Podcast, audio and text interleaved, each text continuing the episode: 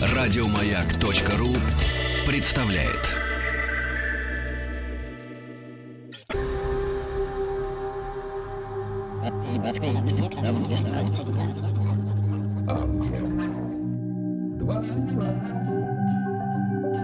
Объект 22.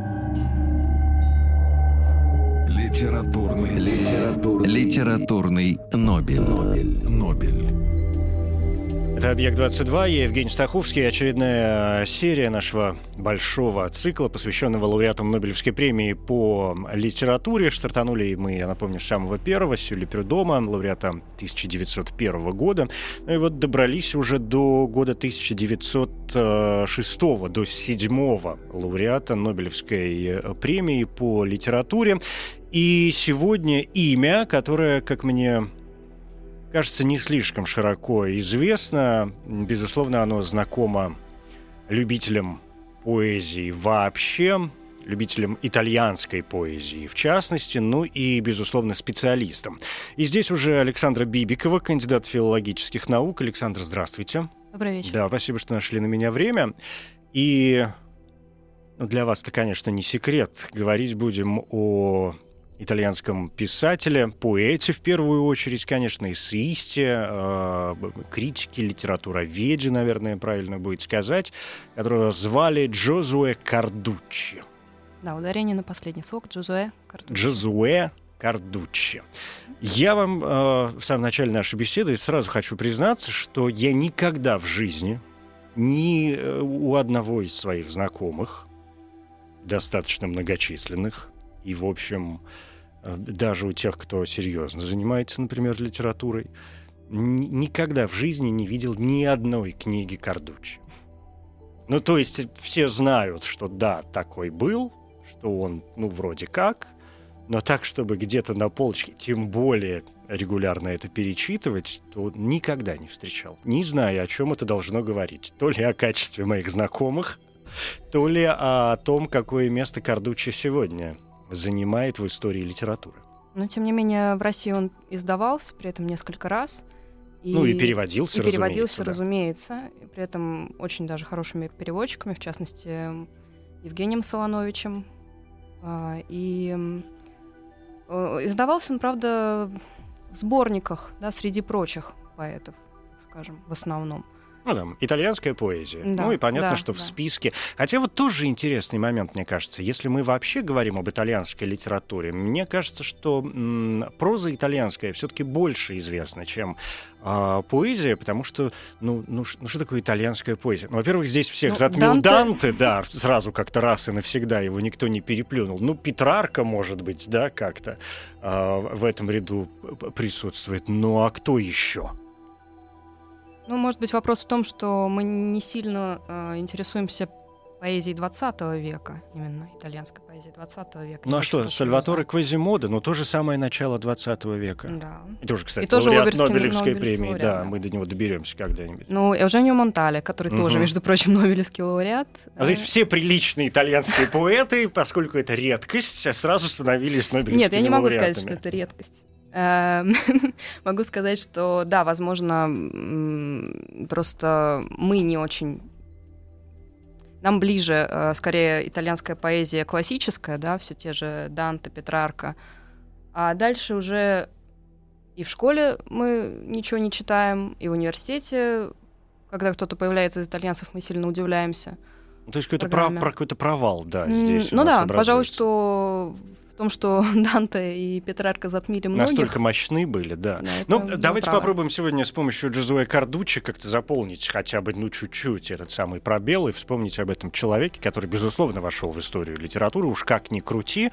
Ну, а насколько он эм, востребован, может быть, сегодня, и вообще, насколько он нам интересен, насколько он выдержал да, эту проверку временем, ну, вот с вашей помощью, надеюсь, сегодня разобраться. Первый вопрос, который я обычно задаю, когда мы говорим вот о писателях, лауреатах Нобелевской премии в этом э, цикле, вопрос такой почти школьный, раз уж мы вспомнили, да, какие-то учебные процессы, это насколько, по вашему мнению, жизнь, биография писателя повлияло на его творчество, да, ну потому что мы знаем, что, опять же, там в школе, в институтах и так далее, изучая тех или иных авторов, про кого-то важно понять биографию, да, какие-то личные переживания, перемещения, может быть, из города в город, из страны в страну, какие-то встречи с людьми, э, я не знаю, жизнь во времена революции или войны, безусловно, там накладывают, да, отпечаток на творчество в выборе тем, там, стилистических приемов каких-то и так далее.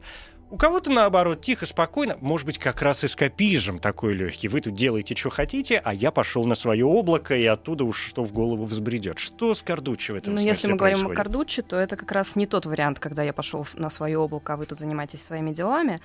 Э, И нужно сказать, что и все, что с ним случалось в жизни, в жизни его семьи, эм, и, и в том числе перемещение его там из э, одного города в другой, все повлияло на его лирику. Прежде всего, повлияло на его лирику в этом плане эм, достаточно большое количество смертей в его семье. Но и э, говоря о исторических моментах, тоже сильное влияние истории было на его поэзию. Дело в том, что как раз э, он жил в очень интересный для Италии период. Давайте напомним, что он родился в 1835 году. Да, давайте напомним, что он родился в 1935 году, а Италия объединилась и стала единым государством только в 1861. И при этом она была э, государством м, со множеством проблем. И очень долгое время, заня... довольно долгое время э, заняла борьба за объединение Италии. Но и после объединения Италии еще оставались Ну, не некие всё ис- исторические процессы, да, которые влияли на жизнь многих, не только Джузой Кардучи. И стоит сказать, что, например, Рим стал столицей Италии только в 1870 году. И Кардучи был очень сильно включен в политическую жизнь. Он очень активно следил за э, историей объединения Италии, скажем так. Он основными лицами, объединявшими Италию, а, помимо прочих, был небезызвестный генерал Гарибальди. А, Кардучи восхищался им, превозносил его и эм, писал стихи, в которых, э, так скажем, он да, открыто заявлял, что он герой. А, и намного позже написал очень известную речь на смерть Гарибальди. а, В стихах? 82-м. Нет, речь была написана в прозе. Мгм. Ам, и вот первый, его, скажем так, первый период его творчества обозначен ам, такой э, любовью к республиканскому да, началу э, и любовью к родине, конечно, и м,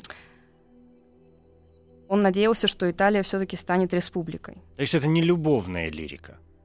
Любовная лирика, э, лирика тоже была, может быть, так э, в меньшей степени, но да, он скорее был эм, гражданским. Такой поэтом гражданский поэт. Да. Мгм.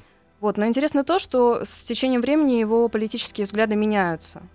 И, как известно, Италия республикой э, во время объединения своего э, так и не стала. Она, стала. она осталась монархией. И для многих это было разочарованием. Для Кардучи в какой-то момент тоже. Но позже он несколько изменил свои политические взгляды. Что на это повлияло, сейчас уже трудно сказать. А, Но, возможно, одним из факторов была его встреча с королевской семьей в 1878 году, а, когда королевская семья посещала Болонью, где он в то время преподавал, был профессором в университете. И а, он просто-таки влюбился в королеву Маргариту. И посвятил ей в том числе оду, которую назвал короле- королеве Италии.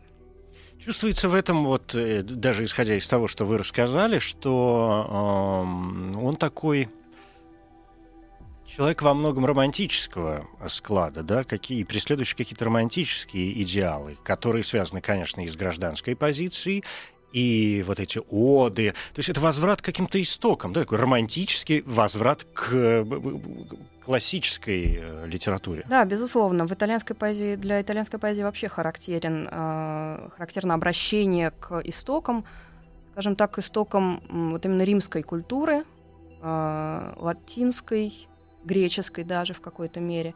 И во многих э, своих стихотворениях Кардучи тоже как раз отсылает э, к тем временам, к мифам Древнего Рима и Древней Греции. Э, там на страницах его произведений появляются персонажи э, древних мифов, в том числе в основном там появляются герои, например, такие как Прометей. У него есть стихотворение с э, таким названием.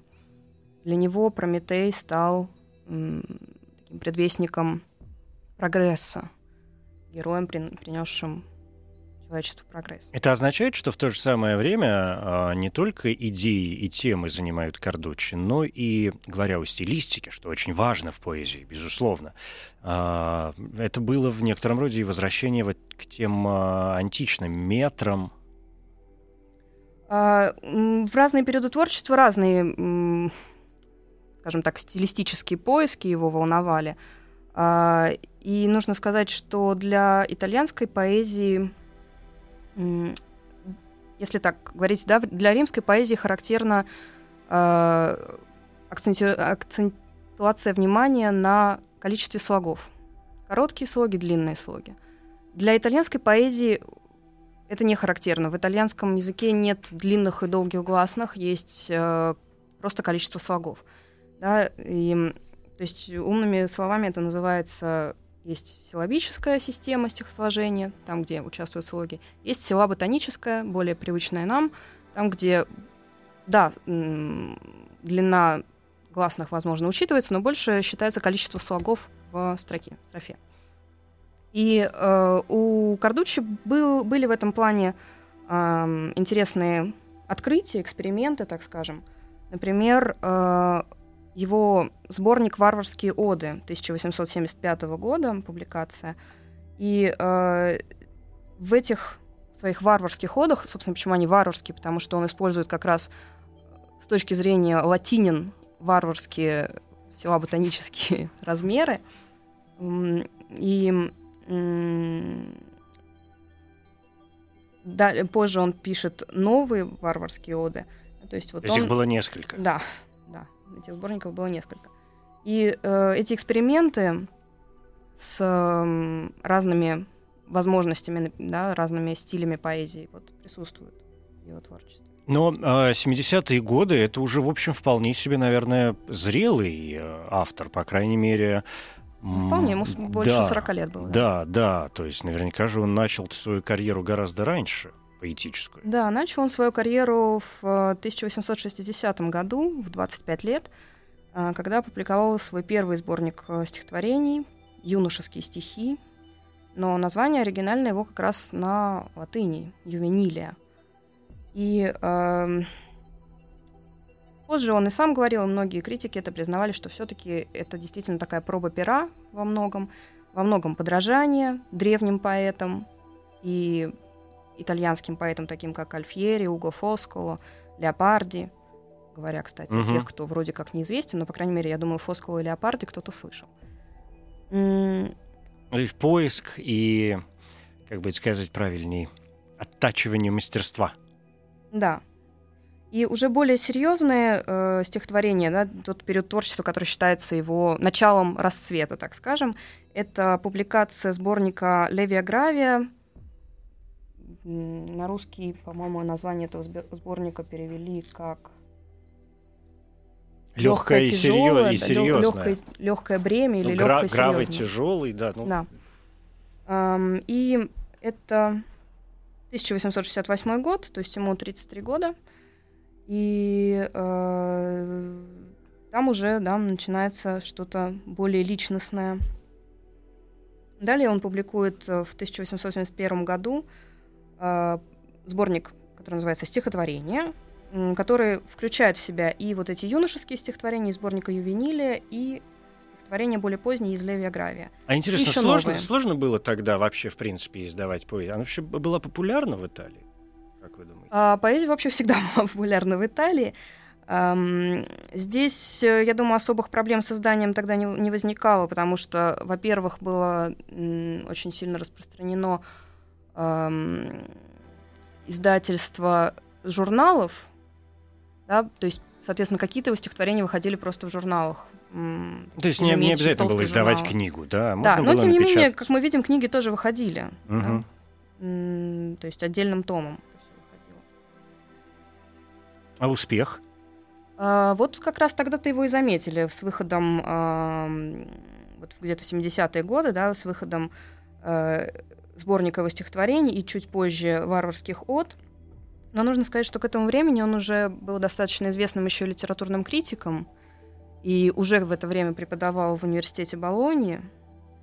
Поэтому, может быть, здесь тоже как бы это сыграло есть, свою роль, что о, он имел уже некий вес. Ну вот это интересный же момент, да, то есть что он начал и получил какое-никакое имя именно не как поэт, который там параллельно занимается другими делами, да, как это бывает периодически, а как, э, как критик, да, как исследователь, может быть, в какой-то мере и степени, который вдруг в какой-то момент решил э, на суд общественности выдать еще и свои поэтические работы. Я не могу сказать, что он решил это вдруг, потому что, как мы уже говорили, да, он начал публиковаться довольно рано. Ну, в 25, да, Но да, у него, э, нужно сказать, что у него его критическая деятельность и его поэтическая деятельность были очень тесно сопряжены.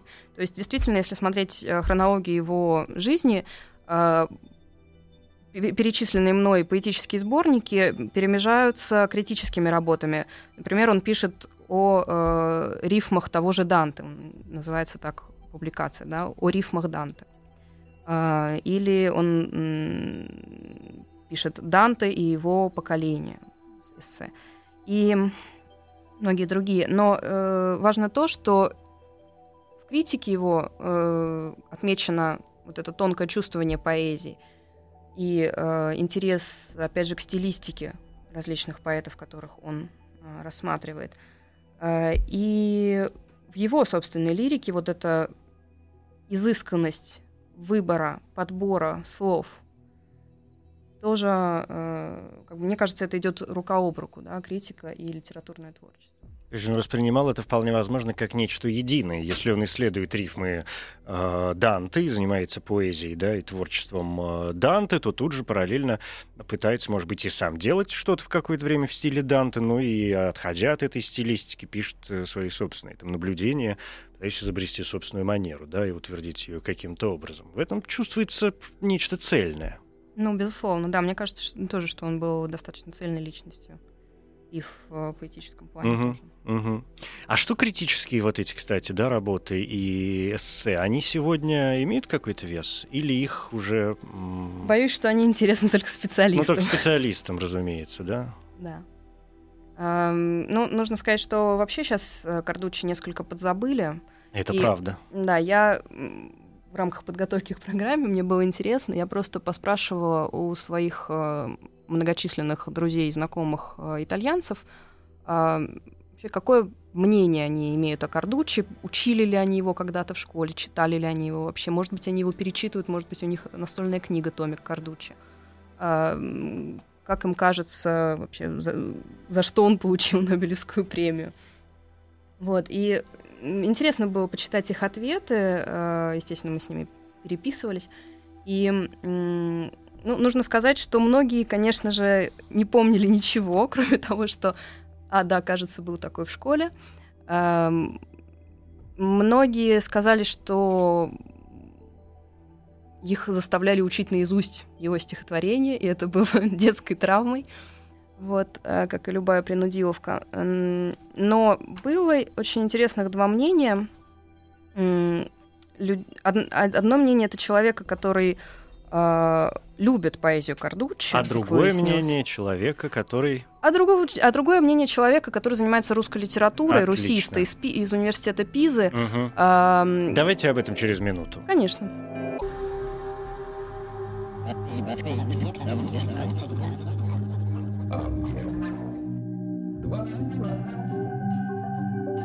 Объект 22.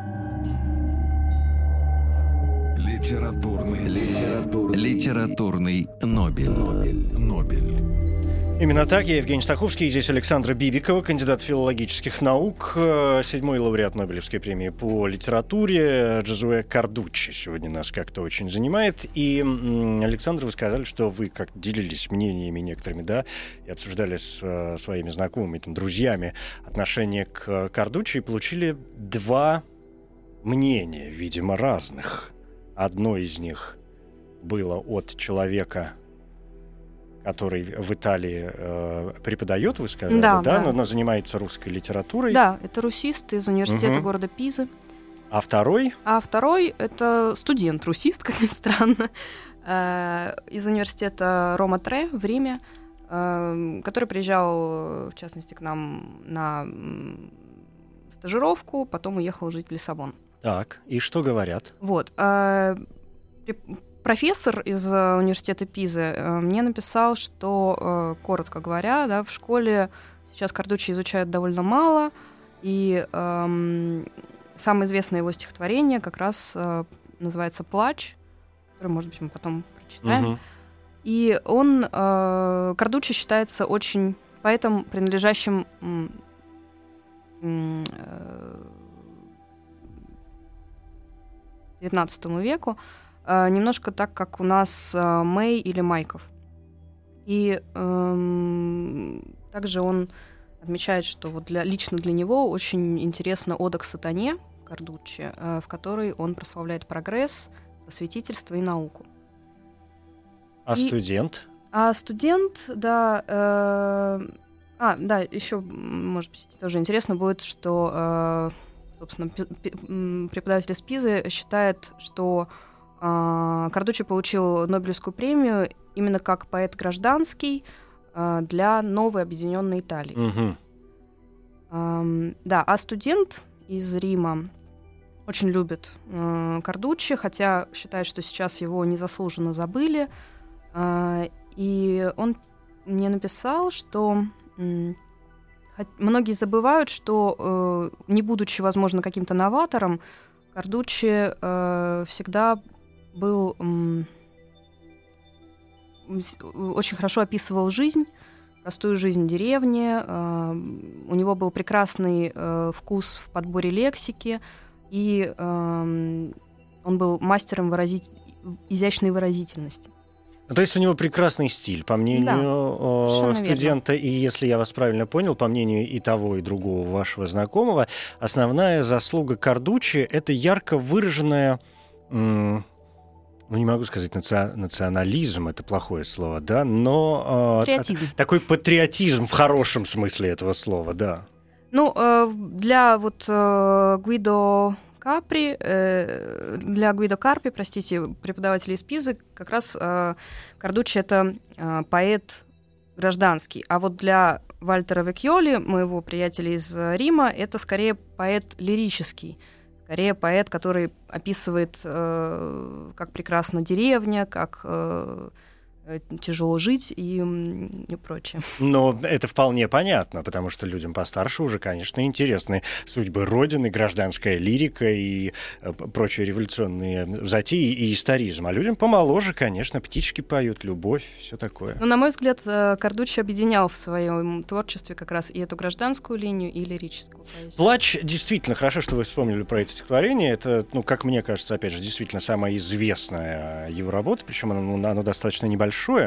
Э, Да, м, здесь, вообще говоря, у поэзии всегда в гораздо большей степени, чем в разговорах о прозе, возникает, конечно, вопрос э, стиля и вот той самой музыки стиха, да, его организации строф, ну и так далее, и так далее. Что вы можете в этом смысле сказать о Кардуччи? Он интересен на итальянском? Да, безусловно. Безусловно, он интересен. И меня тоже, читая вот его поэзию в оригинале, меня э, очень приятно э, цепляет э, его четкость и, скажем так, э, способность подбирать интересные эпитеты, например, и в то же время соблюдать э, ту- тот размер, который он выбирает. Мгм. А мы, вы можете как-то, не знаю, кус фрагмент какой-то продемонстрировать? Ну, Да, именно, на, именно на итальянском, чтобы понять, как это звучит. Конечно, ну давайте я прочитаю э, стихотворение, которое вот как раз все дети А плач как раз? Да, плач. Пьянто антико он называется в оригинале, то есть древний плач. Мгм. Он здесь связывает... э, это стихотворение было написано э, в связи с очень печальным событием в его жизни, со смертью его сына Данте э, в 1870 году. И эм, Он здесь сравнивает вот эту свою личную трагедию с каким-то извечным плачем. Да? Почему плач древний? Мне так кажется, по крайней мере. И я могу это стихотворение прочитать и по-итальянски, и если вам будет интересен перевод на русский. Да, давайте попробуем, это очень интересно. Угу. Pianto antico. L'albero al, ai cui tendevi la pargoletta mano, il verde melograno da bei vermigli fior, nel muto orto solingo, in, rinverdito t'or ora, e giugno lo ristora di luce e di calor. Tu, fior della mia, vit- mia pianta, percossa e inarridita, tu, dell'inutil vita, estremo unico fior, sei nella terra fredda, sei nella terra negra, nel sol più ti rallegra, ne ti risvegli amor. И по-русски в переводе Сумбатова. Гранат распускается снова в молчании укромного сада, и снова листва его рада июньским горячим лучам. Ручонками детскими часто к нему ты тянулся когда-то, к листве зеленевшей богато и к огненно-красным цветам. Цветок одинокий, последний, цветок с моей ветки недужный, цветок моей жизни ненужный, тебя не увижу я вновь. В земле ты холодный и черный, июньского солнышка взгляды тебе не приносят отрады, тебя не разбудит любовь. Весьма трагично. Безусловно.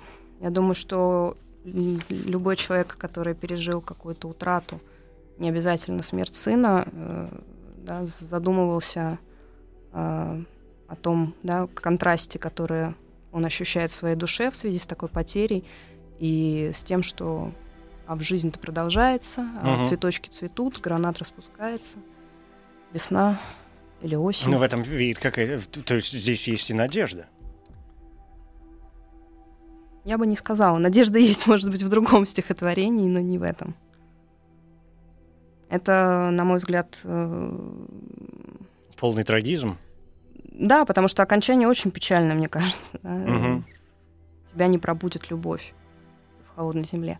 Но, тем не менее, у Кардучи было, помимо вот этого сына, который погиб, было потом еще три сына. Ну, как-то он женился же потом, да. Женился рано, раньше. Угу, угу. Угу, да. Ну, хорошо, да, это такие биографические э, моменты. Э, про, говоря о Кардучи вообще о литературе итальянской XIX века, ну, всем хорошо известно, что это время, второй половины в особенности XIX века, да, это время, которое принято в литературоведении обозначать словом «веризм». А, ну, веризм... Веризм был э, все-таки больше течением прозаическим были поэты-веристы, да. А, но э, для веризма скорее самой такой плодотворной формой была форма новеллы для итальянского веризма. Это течение, которое очень близко французскому э, натурализму. Да? Если натурализм избрал для себя формой выразительности роман, веристы в основном писали короткие новеллы, хотя романы тоже. А, и говоря о Кардуче, все-таки его никогда не, не, э, не ставили во главу в, этого веризма. Не во главу, не вообще в ряды веристов. И э, да, он в начале своей м, литературной деятельности противостоял, скажем так, романтизму, например, хотя по потом проникся, в общем-то, угу романтизмом европейским. Ну, вы говорили, да, об этом увлечении классицизмом, античностью и так далее. То есть истоками, национальными истоками э, итальянскими, раз все это происходит на волне объединения государства. Да, это так. Но если европейский романтизм обращался э, к э, средневековому наследию, да, э, Кардучи как раз сначала это очень не понравилось. Что там искать э, в средневековье? У нас есть великие латинские греческие поэты. А, поэтому сначала он и романтизм тоже не воспринял. Потом он уже, когда, видимо, вчитался в а, поэзию Гейне э, он, и других поэтов-романтиков, он изменил свое мнение. Но э, если мы говорим о веризме, это совершенно другая история. Веризм — это попытка передать эм, э, такие довольно в общем, попытка э, как можно ближе к правде. И к народу. И к народу, и к своей родной маленькой родинке э, все передать. Сельская жизнь, трудности числе, крестьянства, вот это Вот все. скорее, да, э, трудности крестьянства, да. А если мы смотрим э, на поэзию Картучи, да, он пишет о сельской жизни, но он не пишет э, о каких-то тяготах несчастных крестьян и их страданиях. То есть проблемы местечковые его, если интересуют, то в гораздо меньшей степени, чем, скажем, проблемы Он государства. скорее мыслил глобально. Мгм. Мысль глобально. Ну, в этом есть, наверное, да, какой-то своеобразный э, такой смысл. Я вспомнил о веризме, может быть, еще и потому, уж не знаю, а, знаете ли вы что-нибудь или нет, но наверняка, наверняка знаете, э, как минимум, это имя. В 1906 году одним из, э, как бы это сказать-то, соперников, что ли, да, а, Кардуччи, одним из номинантов на Нобелевскую премию, был, э, опять же, один из его э, соплеменников, среди прочих людей, то есть были два номинированные итальянца, э, этот один, и был еще Антонио Фагацаро, Да. который, в общем, тоже такой весь из себя. О нем как раз часто говорят как о веристе и о человеке, который, в общем, с другой стороны, тоже был близок вот этим патриотическим э, взглядам, в то же самое время, а, какое-то объ... Да, я думаю, что в то время было сложно удержаться от того, чтобы быть объединение Италии, да. Ну, то есть в политическим данном случае Кардучи выходит э, на первый план во многом не только за э, свою, скажем, поэтическую, такую чисто литературную деятельность, да, но, видимо, еще и за критику и за эссеистику, то есть за исследование, а не только за чистую. Ну, если вы, может быть, Литература. видели формулировку, да, с которой ему давали Нобелевскую премию, Мгм. то там о его критике не говорится. Там говорится как раз о его Как же не говорится? поисках... э, Крити- цитирую. да? а, О, глубокие плохо помню. познания и критические исследования. А, прекрасно, да. Значит, это я подзабыла. Да. А, да, но вот для меня было важно скорее там в этой формулировке не только глубокие познания, но его э, э, поиски поэтические. Ну, безусловно, Стилевые. да, в, пер- в первую очередь, Мгм. конечно. Надо же было как-то сделать красивую формулировку еще и при вручении Нобелевской э, премии, раз уж такое чудо и э, произошло. На жи- Творчество Кардуччи как-то отражалось на его жизни? Если мы выяснили, что жизнь, да, там, страны, народа и так далее, его взгляды отражались на творчестве, зачастую бывает, что человек что-то показал, и потом либо становится мощной такой персоной, властителем дум, рупором эпохи, как угодно это можно назвать, а, или наоборот, может попасть в какую-либо опалу и чувствовать себя не очень хорошо. Ну да, э, как раз вот э, пример, когда он чувствовал себя, ну то есть неважно, как он себя чувствовал, но э, пример, когда э, он попал, в, так скажем, э, в стан нелюбимых на какое-то время нежеланных персон, да, э, это был как раз момент, когда он опубликовал свой гимн к сатане. Вообще он, нужно сказать, был очень э, ярым противником церкви, и в этом произведении «Гимн к сатане» для него э, сатана также выступает как очень положительный персонаж, как предвестник прогресса. То есть э, нау- такая наука против э, п- всего религии? остального, против церкви, да. Ух ты! Ну, в этом, да. Э, и э, там сатана сравнивается... Подождите, с- про сатану. Литературный, литературный, Литературный Нобель. Нобель. Нобель. Так что у нас Александра все-таки с э, сатаной здесь приключает? Я помню, что это довольно длинная история.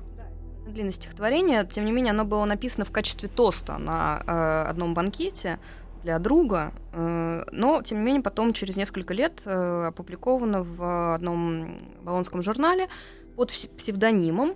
Почему? под псевдо- Я опасался? Возможно. Реакция? Возможно. Мгм. Вот, ну, ему тогда было меньше 30.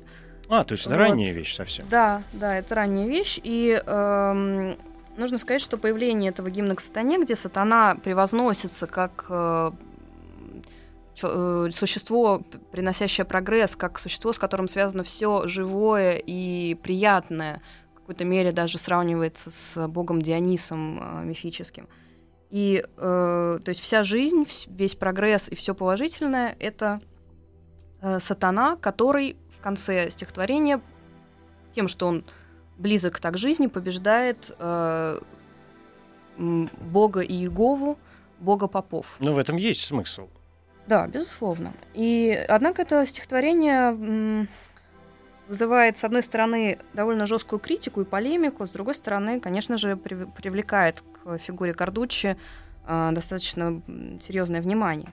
И, э, но после публикации этой, этого стихотворения э, у него возникли проблемы на работе, конечно же. Неудивительно. Да. И, тем не менее, там все обошлось чуть-чуть попозже, э, опять же, в связи с э, его э, публикациями, в том числе критическими, его попросили поменять город вообще, в котором он работал.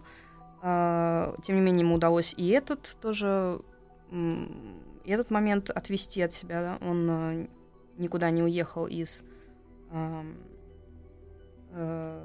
своего города. Там, где он родился? Нет, Или... родился он в небольшом городке. Э, Вильде Костелло в Тоскане, да. В Тоскане, потом он... Э, потом в Болонью, вот вы же говорили, Ра- да? Да, он работал, он работал в университете Болонии, и вот оттуда он уже никуда не уезжал. Угу. И это, в конце концов, даже не помешало ему в 1890 году стать сенатором. Да, и Болония, нужно сказать, что город Болония его очень любил и э, считал его своим вот сыном, угу. сыном города Болония. Да, он действительно стал сенатором. Ну и благополучно. Был очень уважаемым человеком. Вот как раз после э, где-то вот лет в 40, когда он опубликовал «Варварские оды», уже остепенился, стал приверженцем все-таки монархии, э, хотя ярым антиклерикалом оставался всю жизнь. Хотя вот смотрите, что пишет э, член шведской академии Вирсон. Я тут нашел одну из его э, цитат. Он говорит, э, что ну такая такая вольная цитата, он говорит, язычество Кардуччи было реакцией на издержки католичества, но никак не отвержением христианства. Кардуччи — это образованный историк-литератор, вскормленный античной литературой. А также Данте и Петрарка, разумеется. Ну да, это, я думаю, все-таки отсылка к, как раз к его поэзии, в которых постоянно появляются мифические персонажи, мифологические персонажи, отсылки к э, древнеримским и древнегреческим мифам. Он им был предан, даже когда он перешел в монархию, а, ну, он оставался, интересно, им предан или нет? Да. Мифом? Да.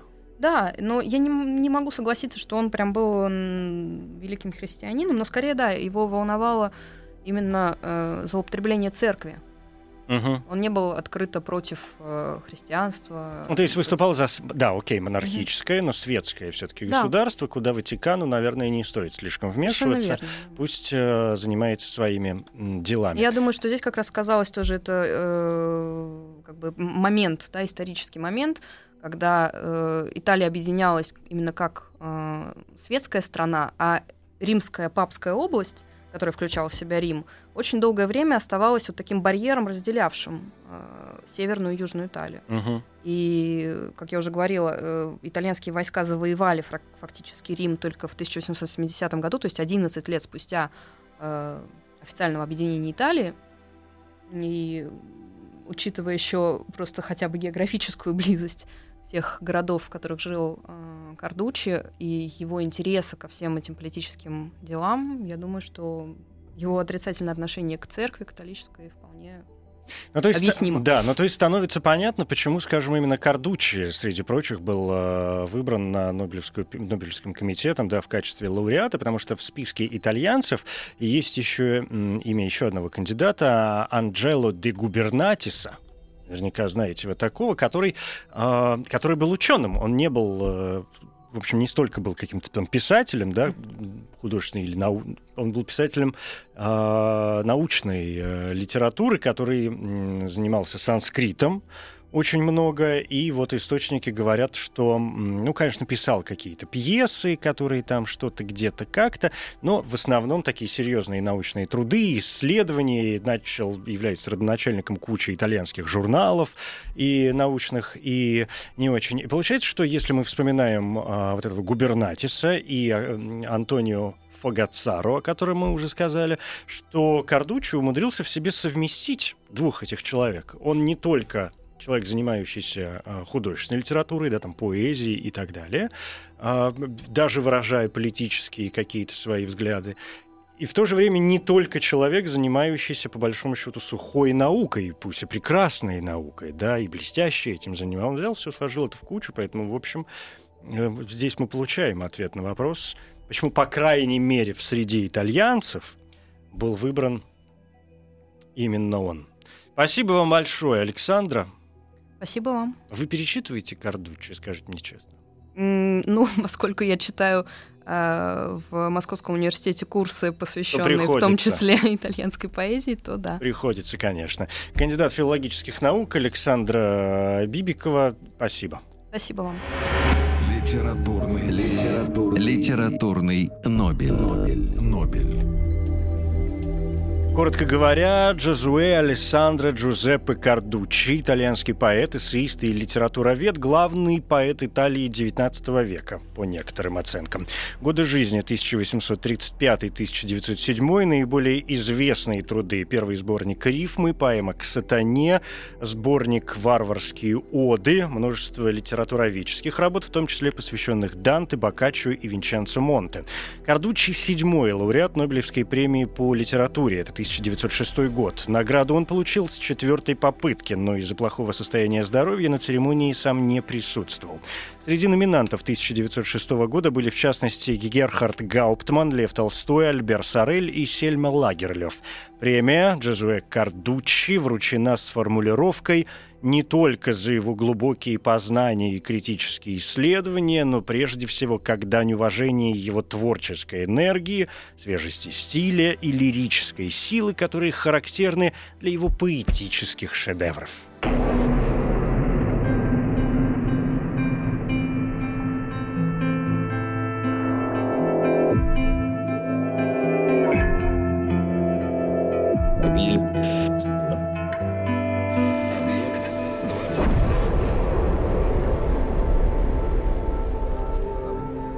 Объект 22. Еще больше подкастов на радиомаяк.ру.